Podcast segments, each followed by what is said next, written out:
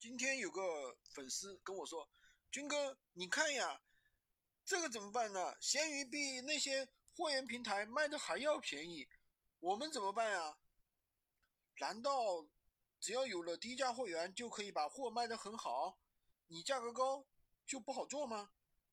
如果你现在还觉得只有价格低了你才能做好电商，那我可以直白的告诉你，你永远没有办法把电商做好，你做不出来。”就像我一样，一单可以赚几百块钱的商品，因为如果说单纯去比价格的话，这个价格真的没有最低，只有更低。你看一下这张图片啊，同一个平台上，四十八块在卖，四十六块钱的在卖，六十三块钱的也在卖，七十五块钱的是不是也有出单信息？其实啊，大数据会把人群分为高价、低价。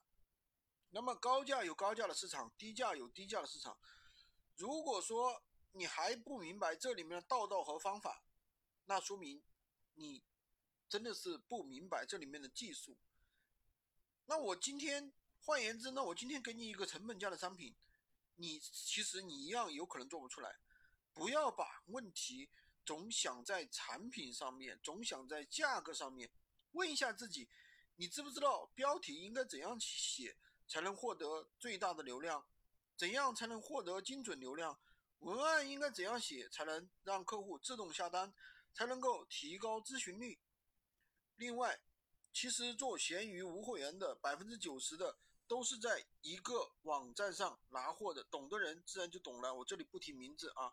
那么别人能做起来，你为什么能做不起来呢？那就只有一个原因，你还不懂得这里面的技巧和道道，找到自身的问题。把这个问题突破了，你就做成了。喜欢金哥的可以关注我，订阅我的专辑，当然也可以加我的微，在我的头像旁边获取闲鱼快速上手笔记。